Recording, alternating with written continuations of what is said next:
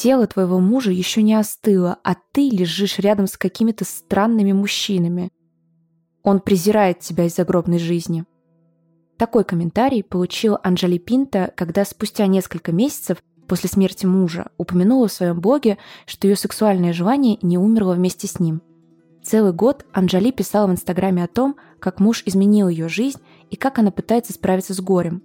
Одновременно, в тайне от всех, она вела цифровую черную книгу, нумерованный список, описывающий каждого сексуального партнера, который был у нее после смерти мужа.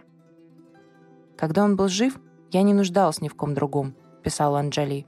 Но все изменилось. Оставшись наедине со своим горем, она начала ощущать мучительную потребность в близости. Анджали боялась, что родственники и друзья будут осуждать ее. Но в конце концов, спустя пять месяцев после похорон, решилась на первое свидание. За ним последовали второе и третье. Анжели с удивлением обнаружила, что эти встречи помогают ей. Благодаря приливу гормонов она снова чувствовала себя живой, иногда даже счастливой – Секс с незнакомцами исцелил меня так, как не смогли бы терапия, дружба, путешествия, писательство и фотография», — писала Анджали. Она все еще чувствовала себя одинокой и очень скучала по мужу. И в то же время верила, что он бы гордился ей, ведь она нашла способ выжить. Привет, меня зовут Полина. А меня Саша.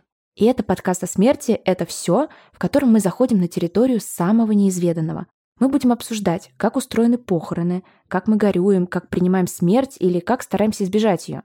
Мы поделились историей Анжали, потому что она затрагивает две самые табуированные темы – секс и смерть. Когда они пересекаются, это создает особенно сильное напряжение. Обсуждать такие вещи не принято, тем тяжелее людям, которые с ними сталкиваются. В новом исследовании 63% опрошенных признались, что испытывали сильное желание сексуальной близости после смерти партнера. Для этого даже существует специальный термин «огонь вдовы» или «вдовца». В этом эпизоде мы хотим исследовать, как связаны секс и смерть, как потеря любимого человека влияет на сексуальность, откуда берется вдове огонь и что заставляет нас самих накладывать на себя ограничения. Мы решили поговорить об этом с Маргаритой Исламгуловой, практикующим клиническим психологом и сексологом. Маргарита помогает людям переживать утрату партнера и не понаслышке знает, с какими трудностями они сталкиваются.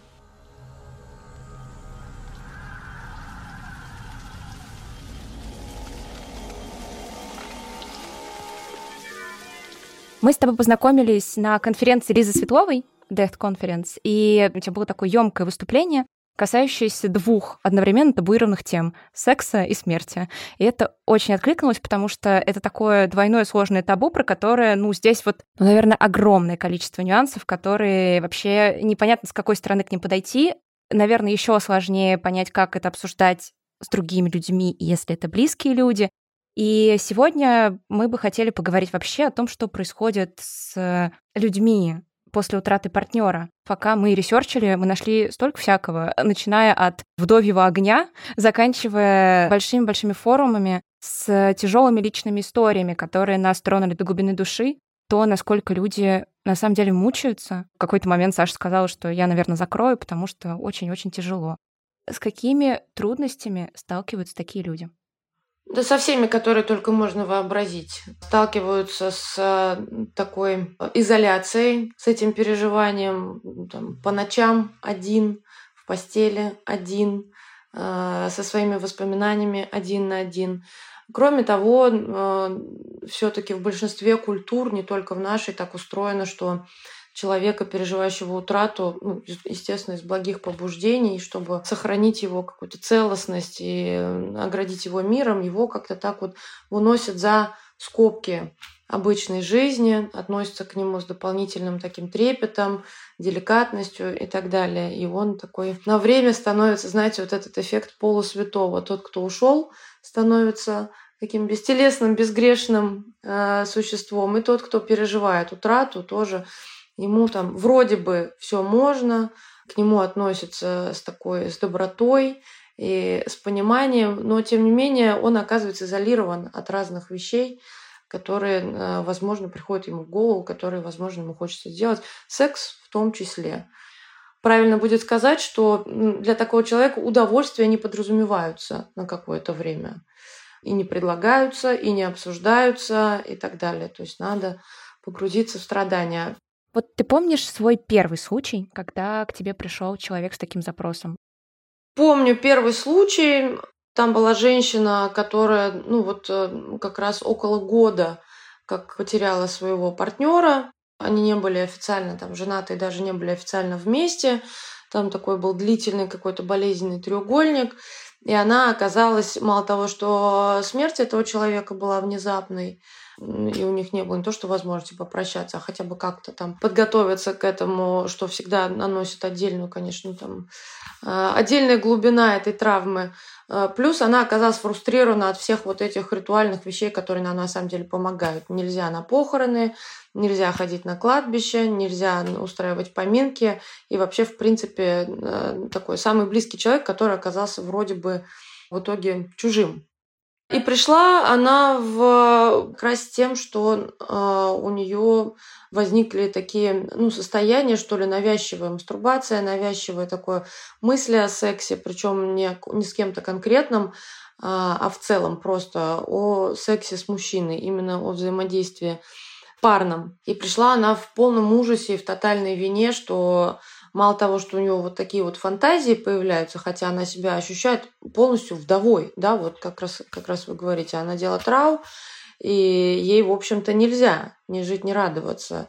Дышать бы научиться заново без этого человека. Там была действительно такая сильная привязанность. Так еще и мало того, что возникают эти фантазии, они еще и возникают не адресно к этому человеку. То есть она фактически оказалась в ситуации измены, а, хотя уже человека не было в живых год на тот момент.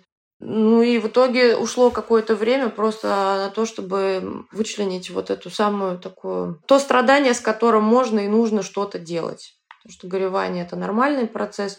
А вот вина ей не очень помогала справляться, прямо скажем.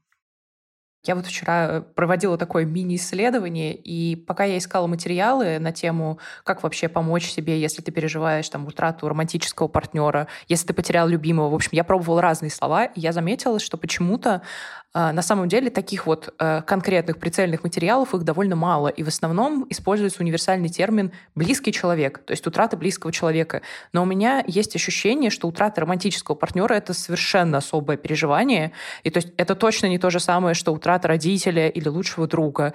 И вот я хотела как раз с психологической точки зрения попросить тебя объяснить, а в чем вообще особенность этого переживания скажем так, другие, многие утраты в жизни, они, ну, как-то эволюционно, культурно понятны, да, естественный процесс, когда родители уходят раньше детей.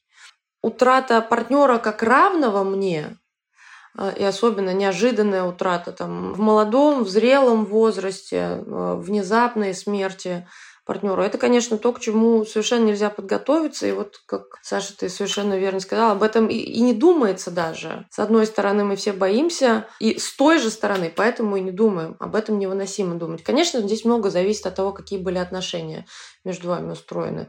Да, насколько вы друг другу помогали, насколько вы были друг другу опорой. В общем и целом, наверное, вот такое острое чувство несправедливости, которое связано с утратой партнера, особенно с таким безвременным уходом, страшное бессилие. И здесь еще есть дополнительный страх, потому что ну, непонятно же, что дальше делать.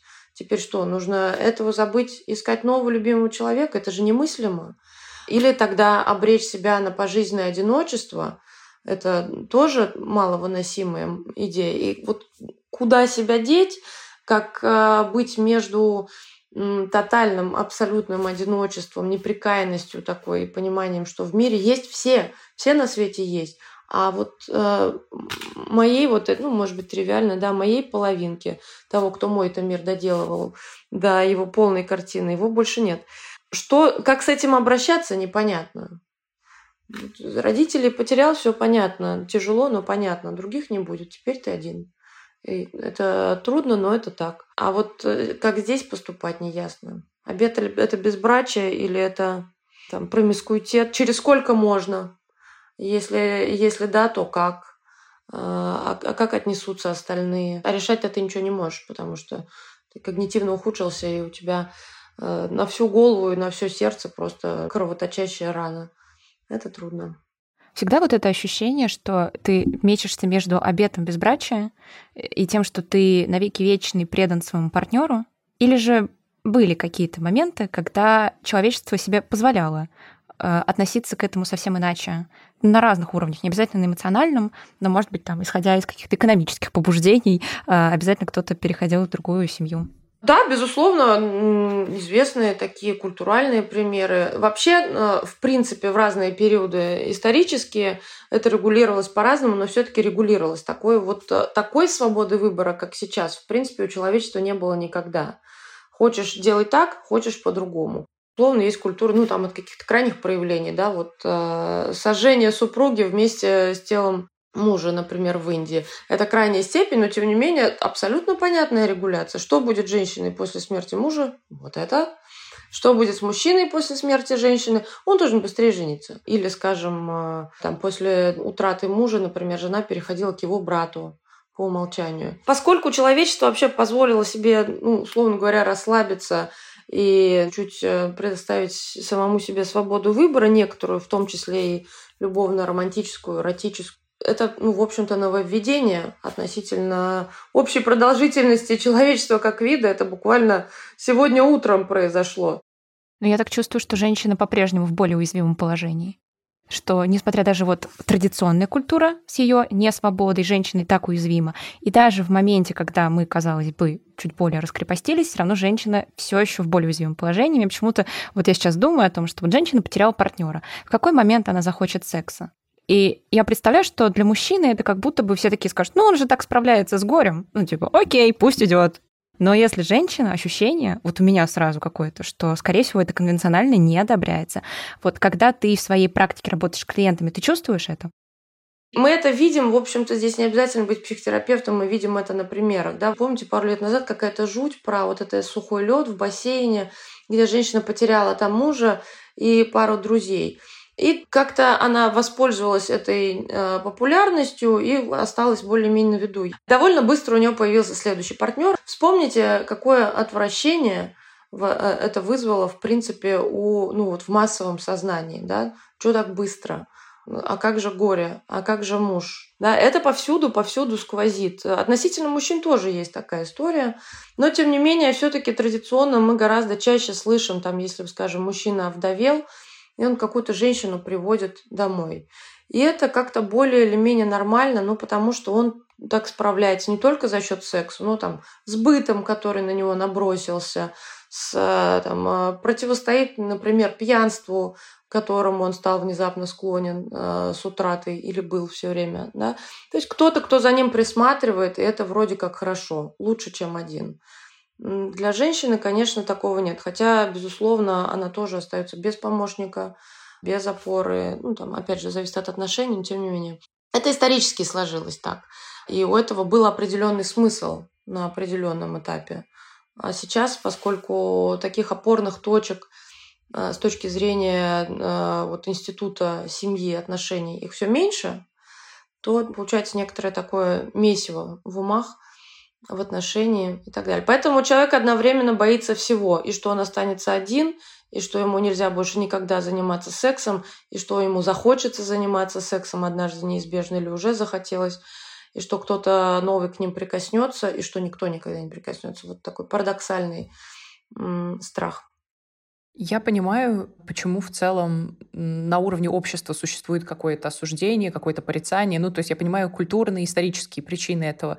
А, но что меня больше удивляет, это то, что а, в тех историях, которые я читала, было очень много самоосуждения. То есть люди, которые продолжают даже через какое-то достаточно долгое время уже после утраты, после какого-то длительного периода, там, скажем, в год, когда они обнаруживают, что у них все еще есть сексуальное влечение, интерес к сексу, они начинают считать себя, ну, ненормальными нормальными? Как работает этот механизм? Почему людям так сложно себе сочувствовать в этой ситуации? А, сложно сочувствовать, потому что ну, что это я мало того, что жив, еще и получу сочувствие и радость, еще и секс, в то время как а, моего возлюбленного или возлюбленной вообще нет на свете, независимо от ценностей. Мы живем в контексте такой культуры, в которой, в принципе, а, страдания имеют ну, определенную ценность, определенный вес, определенную некую, что ли, очистительную функцию и так далее. Поэтому достаточно часто человек сам себе, причем часто неосознанно, назначает вот некую такую аскезу, которая касается всего. И это, кстати, как раз не уникально для утраты именно партнера. То есть это такое тоже иррациональное внутреннее переживание, что если ты себе позволишь чуть больше удовольствия, или утешения даже, здесь даже не всегда до удовольствия доходит, хотя бы какую-то передышку, то ты каким-то образом предаешь того, кто ушел, или как-то предаешь его память, забываешь о нем, смиряешься с его смертью, а это тяжело, и почему-то обнаруживаешь себя живущим дальше. А ты, например, глубинно не согласен жить дальше. Тебя же никто не спрашивает, но тем не менее глубинно не согласен на то, чтобы жизнь возвращалась на свои рельсы. Как-то мир развалился. Вот, поэтому э, вот это, это такая глубокая вина, и это глубокий страх оказаться предателем. У меня была пациентка, которая запрещала себе смеяться. Конкретно вот процесс смеха у нее был табуирован на долгое время. А скорее аскеза, которая тебя поразила больше всего, потому что я помню, когда ты выступала на конференции, ты рассказала несколько случаев, и меня, помню, поразила история про варежки. Да, была утрата, действительно ушла жена, и ушла так очень мучительно, там, с, э, после долгой болезни, и у мужчины вот это вот длительное такое уже хроническое переживание собственной неспособности ей помочь, которое в итоге вот закончилось ее уходом, к сожалению. Через несколько месяцев он э, обнаружил, что у него происходят ночные полюции. А, то есть он там, у него не было, он ложился спать в слезах, грубо говоря, и просыпался а, в слезах, но где-то среди ночи у него а, просыпалась вот эта вот естественная такая либидозная история, и у него начали происходить полюции, или он просыпался во время такой какой-то полусонной мастурбации. И он действительно, да, надевал такие рукавицы на руки, завязывал себе руки так, чтобы невозможно было Э, стимулировать половой член, чтобы невозможно было даже во сне переживать оргазмы, хотя у него не было никаких воспоминаний об этих оргазмах, ну, соответственно, удовлетворение. То есть это была такая физиологическая история, которая вообще-то, конечно же, возникла, чтобы ему помочь. У нас организм пытается адаптироваться всеми способами и спастись. Да? А, и в то время как я там, если я ухожу в глубокую депрессию по поводу утраты в значительной степени двигаюсь в таком саморазрушающем режиме, организм-то вообще-то на это не подписывался, не соглашался, и он пытается спасти э, и личность, и тело, и разум хотя бы каким-то способом, что вообще-то ну, соответствует да, в сексе прекрасные, замечательные, э, адаптивные, заключены такие ресурсы. Просто за счет такого гормонального буста можно хотя бы чуть-чуть побеждать э, просто глубинную горечь, тоску, печаль, как-то выкарабкиваться из этого, хотя бы выныривать иногда. В культуре есть стереотип, что от сильного стресса либидо просто исчезает. Ну, кажется, что вот, как будто это логично. Но, как оказалось, бывает на самом деле вообще по-другому. У некоторых людей, наоборот, э, довольно быстро пробуждается гиперсексуальность, и они не понимают, что с ней делать. И мне просто интересно узнать у тебя, как у сексолога, а от чего это вообще зависит? Зависит от генетики, зависит от сексуальной конституции, зависит от э, воспитания во многом, зависит от, наверное, ну, безусловно, от периода жизни, в который человека вот этот стрессовый оверлоуд застал. Вообще от э, таких, ну, то, что называется копинг-стратегии, стратегии совладания со стрессом, которые ему присущи. Но, в общем и целом, это достаточно сложно даже спрогнозировать. Да, иногда возникает такая высокая либидо, как некий такой бунт, протест против такой стрессовой перегрузки. Потому что что такое высокий стресс? Это постоянный, постоянный, постоянный перебор с кортизолом, грубо говоря. С кортизолом помогает допамин, помогает серотонин, опять же, помогают там э, эндорфинчики, пролактин прекрасно помогает, а это все вот про секс в том числе, да, не исключительно, но тем не менее. Поэтому вообще-то, как э, копинг-стратегия, это замечательная история. Но здесь, опять же, нужно понимать, что либидо – это одно, а сексуальное поведение – это другое. И если высокая устойчивая либидо – это состояние ну, более-менее здоровья, ну, там мы не говорим о каких-то парафильных проявлениях, там, как э, навязчивые да, какие-то состояния, состояния аддиктивные.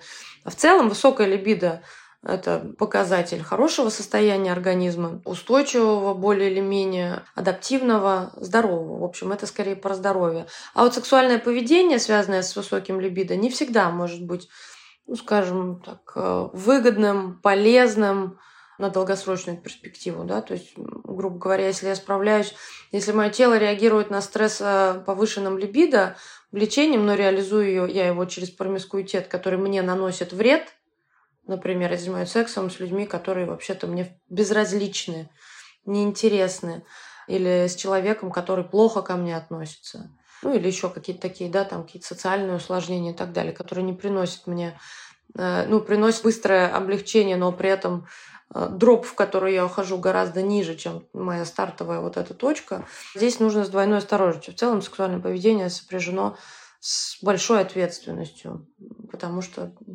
риски, риски высокие.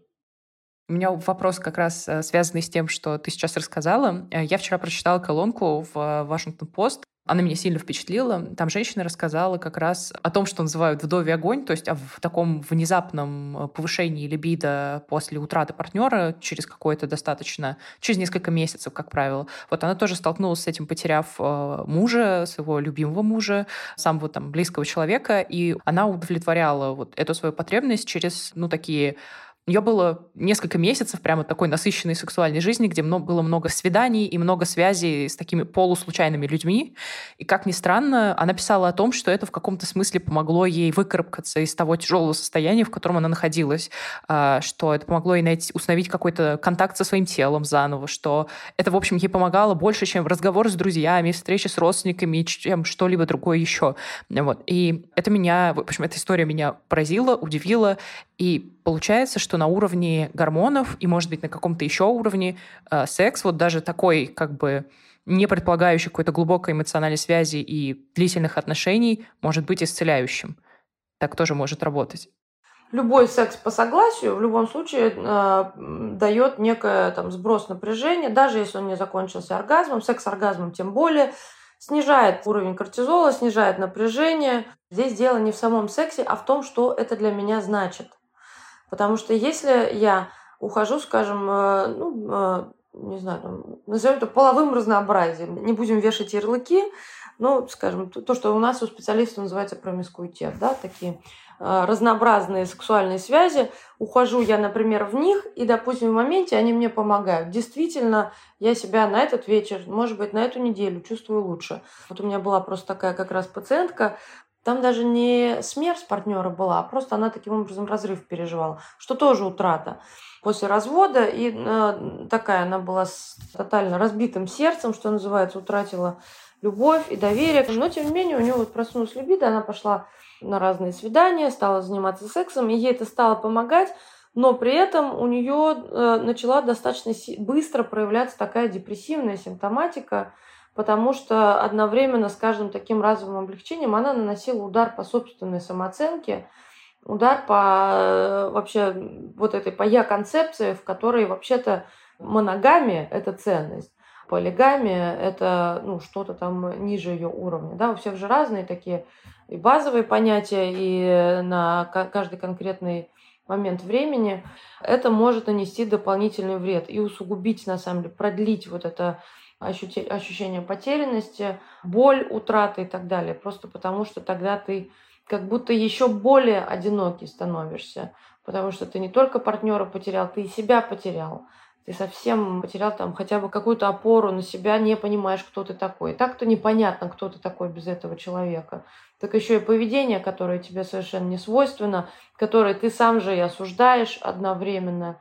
Да, и тогда э, это, конечно, не очень полезная история.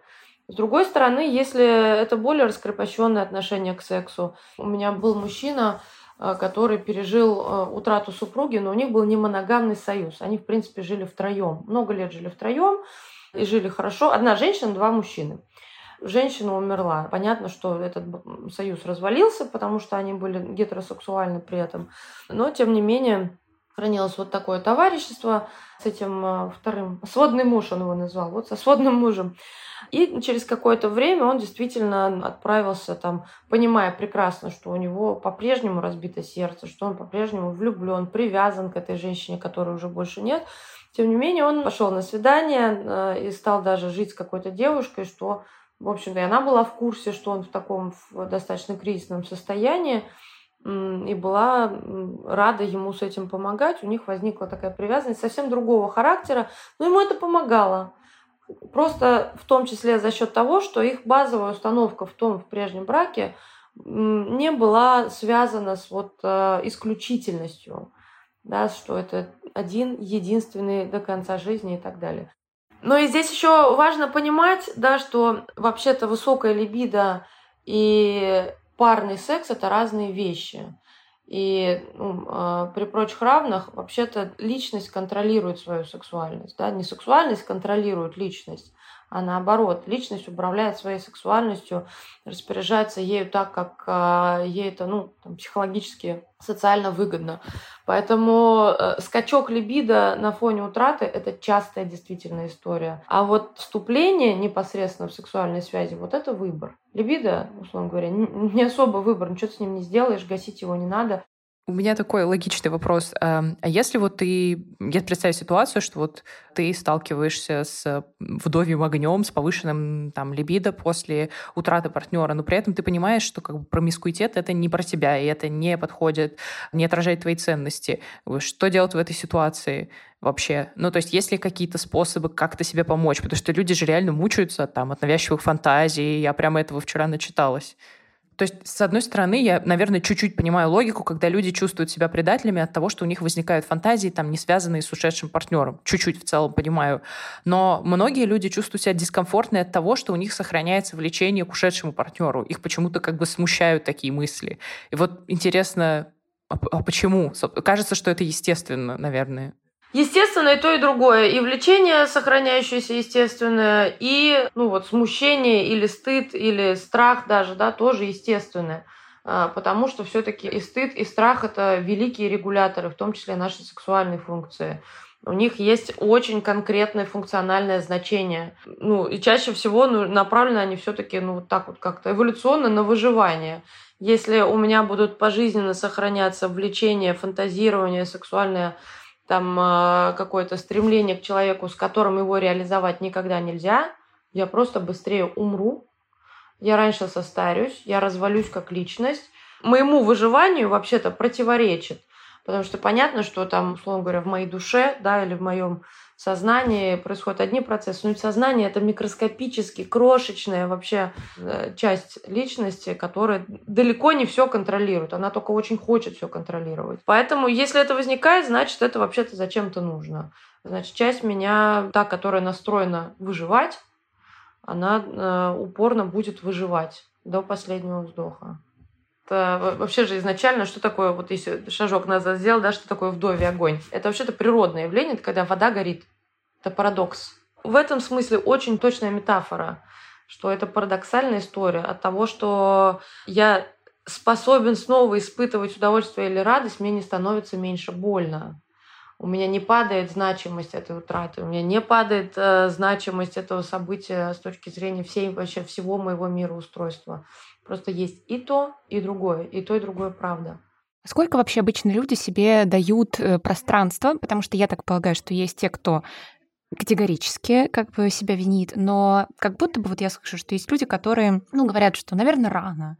Вот есть у нас какое-то понимание вообще, сколько себе, ну, примерно хотя бы люди отдают возможности, чтобы они вот сказали, ну вот, типа, год, наверное, рано, а вот три года уже хорошо. Или такого нет, или это очень абстрактное. Три года уже хорошо. Есть такое, есть. Наверное, полтора-два года как-то все-таки есть какой-то очень условный, часто не озвучиваемый, но вот этот год траура. Год, в который ты не принимаешь больших решений, уж особенно связанных э, с поиском, э, обзаведением новым партнером. На практике похоже, что у мужчин все-таки, ну, опять же, у меня выборка, да, такая, я же не социолог, поэтому те исследования, которые есть сейчас, они вот указывают на то, что все-таки я думаю, что это больше в силу культуральных, чем конкретно гендерных каких-то таких э, особенностей организации. Но мужчины преодолевают обычно вот это где-то год, полтора, полтора-два до ну, входа там, или готовности к входу в какие-то отношения. Для женщины два года в среднем это ну вот через два года хорошо бы, чтобы она начала думать об этом. Все-таки женщине по совокупности причин сложнее в эту саму связь вступить. Но если она хотя бы задумывается об этом, уже хорошо. Вот. А, потому что, опять же, горевание такая история, которая может просто замереть, остановиться, и тогда это может быть и 5 лет, и 10 лет, и 15 лет без видимого облегчения. Когда, собственно, горюющий человек э, может вернуться в сексуальную жизнь так, чтобы это было для него не травматично, и как ему этот момент отследить внутренне? А, внутренне ну, наверное, порефлексировать, поприслушиваться к состоянию, не спешить с сексом точно, принять меры предосторожности, такие как заходить во взаимодействие в парное состояние трезвости исключительно. Да? Это частая, к сожалению, история, что вот а, долгое воздержание, связанное с утратой, и потом что-то происходит, какой-то выброс, всплеск, и человек ну, тупо напивается, да, или принимает какие-то там психоактивные вещества. Но вот на моей конкретной практике чаще все-таки это алкоголь и какой-то случайный секс, который секс-то не запомнился. Удар об этот факт на следующее утро гораздо мощнее, чем а, то небольшое успокоение, которое можно было. Это большой риск, и большой соблазн, потому что ну вот хочется оглушить себя, потому что алкоголь оказывает такое растормаживающее действие, да, и, конечно, постоянно, там, если я держу в фокусе внимания, например, что я хочу, ну, например, с кем-то сходить на свидание, а то и сексом заняться, кажется, у меня проявилось влечение, при этом я испытываю постоянную вину, такое хроническое переживание, это же дико изматывающая история. Это просто завод по производству тревоги, встроенный э, внутрь тебя. Это тяжело. И в конце концов э, уставший человек может взять и перескочить эту преграду, ну вот таким вот, да, шорткат в виде оглушения себя такой анестезии через алкоголь, например. На протяжении нашего разговора мы скорее отталкивались от идеи, что вот у людей была какая-то эротическая близость, потом человека не стало, и эта эротическая близость как бы нужна человеку. А может ли быть такое, что травма утраты так сильно повлияла на человека, что у него возникло гиперсексуальное поведение именно после смерти, как такой способ вот этой травмы. То есть, когда они вроде бы жили, и человеку было не так сильно нужно это, или он поддерживал ногами, и вообще, ну, то есть ну, я не знаю, как обозначить это каким-то термином, вот. И тут, например, нимфомания или гиперсексуальное поведение в целом развивается у человека именно как способ справиться с травмой, хотя ему прежде это не было присуще совсем. Конечно, конечно, запросто. Гиперсексуальное поведение, а, оно же может замечательно заглушать страх, например, тотального пожизненного одиночества. Поэтому, да, был прекрасный случай, когда а, вообще, в принципе, у женщины первый оргазм произошел только после смерти партнера.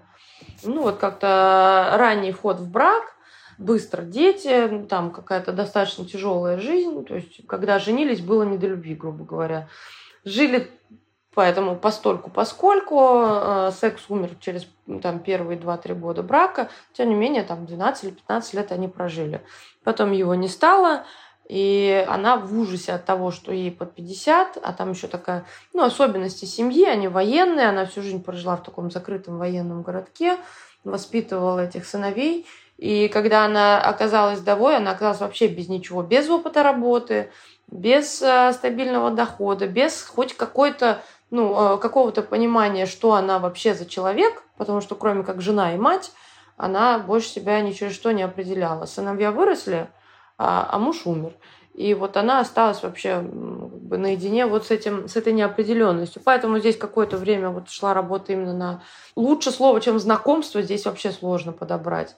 Вот. А когда произошло знакомство с собой и со своими там выборами, потребностями и так далее, она ну, вот расчувствовала, разглядела, что ли, этот внутренний страх, что теперь она как женщина, ну, в общем-то, все, да, мертва. И, что, и, и она испытала, ну, глубокое это было переживание, когда она поняла, что и вот это все, это все, что жизнь мне готовит с точки зрения женственности, с точки зрения не только там секса, а в целом какой-то моей такой женской роли в большом смысле. А дальше, когда ты это понимаешь, дальше уже есть возможность выбора.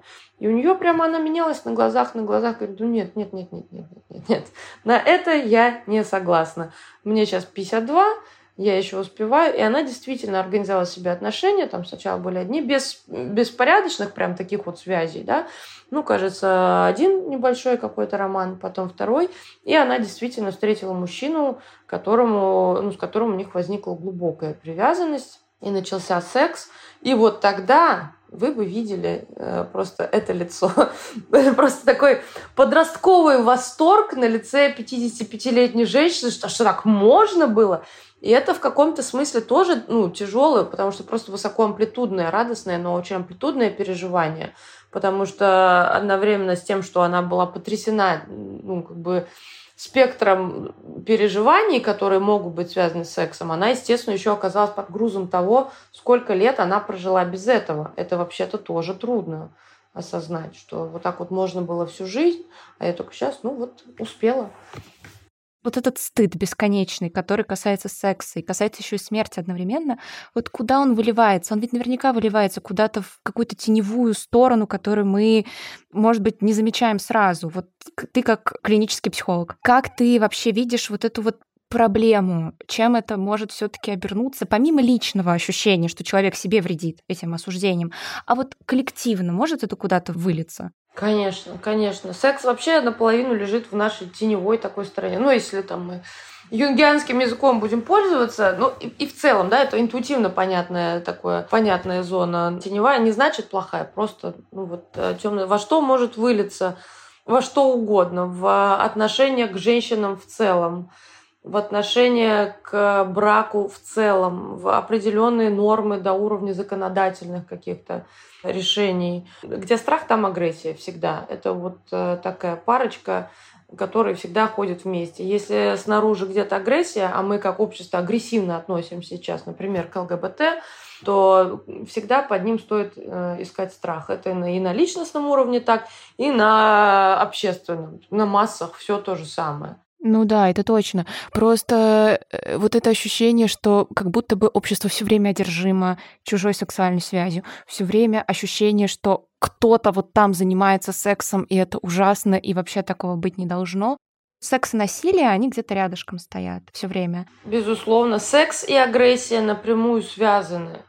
Секс и власть напрямую связаны. Поэтому и секс и насилие напрямую связаны, не могут быть не связаны. Такова природа этого феномена. Секс и, э, и разрушение напрямую связаны. Это в том числе ну, опасная территория. Почему и э, и сейчас, э, вот ты говоришь, да, там все время люди озабочены тем, как кто как занимается сексом. Так мы и должны быть озабочены, ну, в какой-то степени, да, потому что если эта сфера не будет отрегулирована в том числе стыдом, том числе общественным каким-то порицанием. Сейчас не важно, да, раньше порицали, опять же, гулящих женщин, сейчас порицают женщин, которые отказывают себе в сексе. Вот у меня масса сейчас пациенток, которые там в 30-35 лет девственницы, они в ужасе, им стыдно, они не могут об этом рассказать, не может быть позорнее тайны, да, ну, попробуйте там переложить это на какие-нибудь всего-то каких-нибудь там 130-150 лет назад, это же смешно, то есть полностью с ног на голову. При, при этом содержание меняется, а уровень нашей озабоченности, уровень э, стыдливости, уровень табуированности остается. Просто он, ну, фокус меняется, да, теперь вот все одержимы насилием. Я писала даже диссертацию по домашнему насилию, мне было как раз интересно вот эта связка между сексом. Секс с деньгами напрямую связан, и что ты с этим не сделаешь, так уже тысячи лет, тысячи и тысячи лет. Поэтому ну, там есть нормы, которые не только нам родители прививают, мы действительно вот из некого такого коллективного бессознательного всасываем, ты никогда не вспомнишь, как ты это узнал. Это просто так. Поэтому э, тотального освобождения секса из там уз стыда, чужих носов, человеческой озабоченности, какого-то там э, да, осуждения и так далее, его никогда не произойдет и не должно произойти потому что если бы это когда-то уже произошло, мы бы вымерли, во-первых, черт возьми, просто вымерли, да, потому что э, это разрушенные семьи, это э, ну, там, неконтролируемое, ничем не сдерживаемое сексуальное поведение, это ничем не сдерживаемое деторождение, ничем не сдерживаемая агрессия э, и так далее, и так далее, и так далее. Вот, соответственно, это область, которая требует не только личной, но и коллективной ответственности. Поэтому, э, конечно, такой вот там вектор на раскрепощение он мне личностно, ну и профессионально симпатичен, хотя бы уже можно какой-то вести секс-просвет, хотя бы можно оказывать помощь людям, да, и в этом смысле это, конечно, благо. Но с другой стороны, я вот, ну, не то чтобы не тешу себя надеждой, что секс и стыд когда-нибудь разойдутся. Я и не хочу этого. В общем, нам подарочек за очередной подарочек за то, что мы наделены сознанием. Ну, это так. Я вчера погрузилась в тему и читала про, ну, как будто бы секс и смерть э, всегда, в том числе там психоанализом, рассматривались как взаимосвязанные вещи. Причем, э, ну, вот тот же Фрейд говорил, что это как бы противоположности, которые в нас э, вот непрерывно борются. То есть это вот две такие, скажем, энергии, но которые при этом находятся в противостоянии. А как вот современные, там, допустим, психология на это смотрит? Современная психология же тоже существует в разных школах. И классические психоанализ жив, и там до сих пор да, либидо как окончательное стремление к жизни, и мартида как окончательное влечение к смерти. И вот оно есть и то, и другое, два таких главных драйва. А, смотря в каком подходе, там, если это какая-нибудь когнитивно-поведенческая терапия, то там они, в общем-то, не очень много говорят про подсознательное и так далее. И тем не менее, все-таки в целом секс это такая вот окончательная витальность окончательная жизненность, окончательная связь, высшая степень э, там, близости, на которую два человеческих существа способны. Единственное парное из всей биологии, единственный парный акт, для которого мне нужен второй человек обязательно. Поесть, поспать, пописать я могу самостоятельно и даже предпочитаю в некоторых случаях. Да? Единственная абсолютно феноменальная история, которая априори определяет вот как бы жизнь. Да? Не знаю ничего, что больше про жизнь, чем секс. Вот. А где жизнь, там и смерть. Потому что как только мы думаем про жизнь, мы немедленно вспоминаем, что она конечна. Мы немедленно вспоминаем, что это ненадолго, что это хрупко, что э, в конце там что-то нас ждет. Да? Это вот как раз... Вот. Поэтому нельзя их никак оторвать. Поэтому учиться жить, там, я учусь жить исправляться, в том числе с помощью близости, в том числе с помощью секса. Вообще там в течение 80 лет справляюсь с ужасом смерти каким-то образом и не парализуюсь им, и, еще и, ну, и мы мало сегодня говорили про продукцию, но тем не менее это остается, да, функция секса, то есть это еще и продление жизни, такое что-то сродни бессмертию через детей. Вот, поэтому никак ты их не отлепишь одно от другого. В этом их бесконечная красота, конечно. Мне кажется, это такая красивая точка. Спасибо большое. Было просто невероятно интересно, вот глубоко. Я узнал много чего нового на самом деле. Мы, собственно, благодаря нашему разговору, мы еще больше убеждаемся в том, что в целом история, которую описывает Анжели, она абсолютно как бы естественная и нормальная. То есть в ней вообще нет ничего удивительного. При этом, когда я ее первый раз прочитал, меня она очень удивила, потому что раньше я никогда не сталкивалась с таким контентом. Вообще вот эта история про то, что, да, секс и смерть как-то связаны, в смысле, что вместе с партнером ты теряешь не только самого близкого человека, но еще и с, как бы сексуального партнера, это вообще как-то всегда, не знаю, про проходит мимо.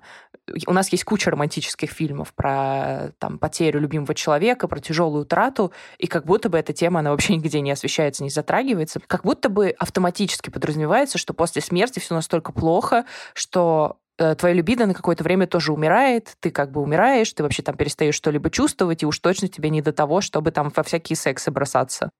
Короче, я много раз моделировал ситуацию, что я внезапно умираю, вот, и мне было просто плохо физически от мысли, что э, после того, как, значит, со мной это случится, у моего партнера вообще когда-нибудь кто-то другой будет. И мне кажется, что раньше я бы там, не знаю, рвала и металла и рассуждала вот в контексте того, что мне было бы, короче, больно от ощущения, что «О, меня предали, какой кошмар, неважно, что я умерла, там, неважно, что, допустим, это там произошло несколько месяцев назад, неважно, что мой партнер жив, все, он в целом должен как бы носить траур до конца жизни, ни на что меньше я не согласна». Вот. А теперь, когда, когда мы поговорили, я понимаю, что на самом деле все эти ощущения — это вообще не про предательство, точно не про это, и они связаны как раз с глубоким переживанием утраты а не с тем, что ты как бы пытаешься от нее отвлечься таким образом. На самом деле, безусловно, ты заполняешь определенную пустоту, но это еще это просто реально про способ выжить. И теперь я не могу так думать, даже несмотря на все свои собственнические там чувства, потому что, ну, это просто слишком жестоко. В общем, а у тебя никогда не бывает каких-то таких странных мыслей или фантазий вот на это, куда-то в эту сторону? А, если честно, нет. Я не знаю, у меня здесь нет некоторой фантазии про духа, и мне кажется, что, если честно, мне будет максимально все равно. И мне как-то вот это ощущение, что мне будет максимально все равно, что после меня кто-то будет. Вообще, мне даже иногда так облегчает эта жизнь, я думаю, ну, не будет, и все. Ну, как бы ощущение такой легкости отчасти, что это, как, это конечно, но тебя уже не будет это волновать, что там происходит дальше. Поэтому у меня такой фантазии не было. Вообще, мне ужасно больно за Анжали, потому что вот она поделилась, сказала, что она не может, как бы, с одной стороны, жить без партнера, с другой стороны, и вроде как жизнь продолжается, а хочется иметь какого-то еще близкого партнера. И, и, и тут ей прилетает, типа, а вот тебе сейчас будут смотреть на тебя и вообще будут ненавидеть, вот тебе в аду гореть или что такое, там, это тебя будут презирать, ты этого недостойна, как бы я думаю, господи, какой кошмар.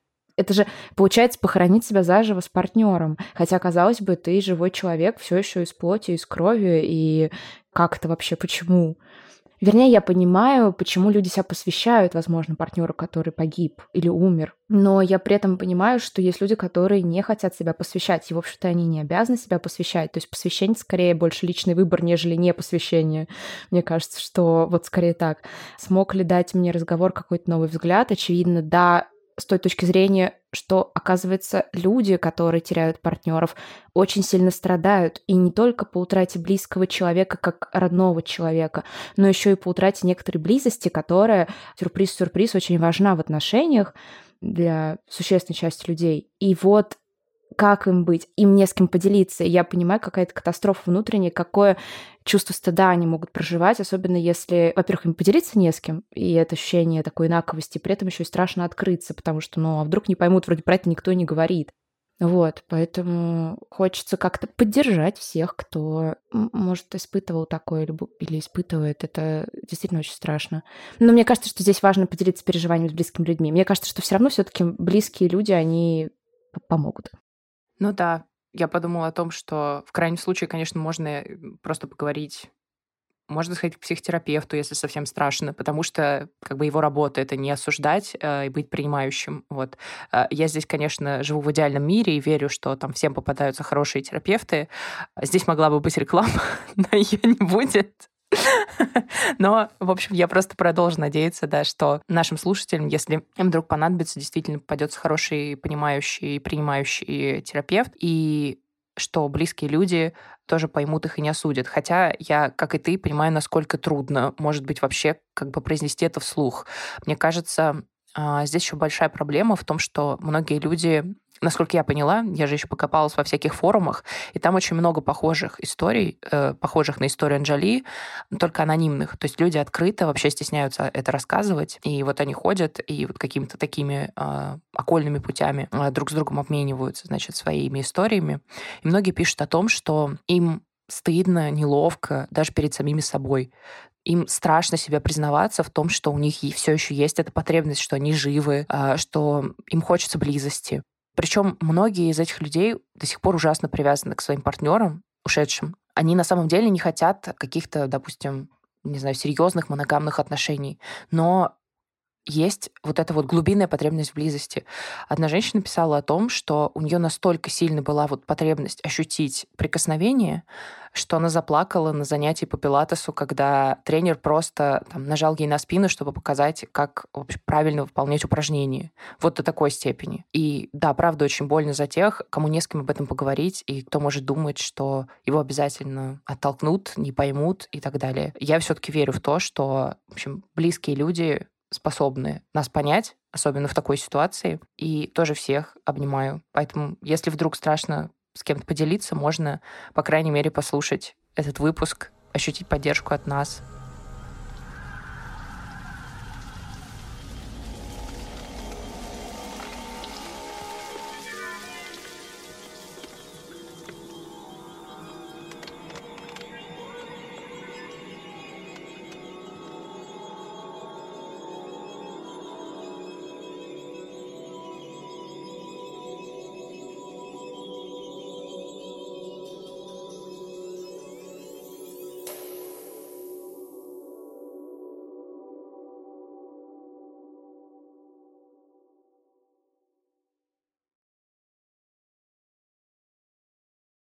Save big on your Memorial Day barbecue, all in the Kroger app. Get three pound rolls of juicy 80% lean ground beef for $3.49 a pound with a digital coupon. Then get select varieties of flavorful Powerade, Body Armor Super Drink, or Arizona tea for 77 cents each, all with your card. Shop these deals at your local Kroger today, or tap the screen now to download the Kroger app to save big today. Kroger, fresh for everyone. Prices and product availability subject to change. Restrictions apply. See site for details.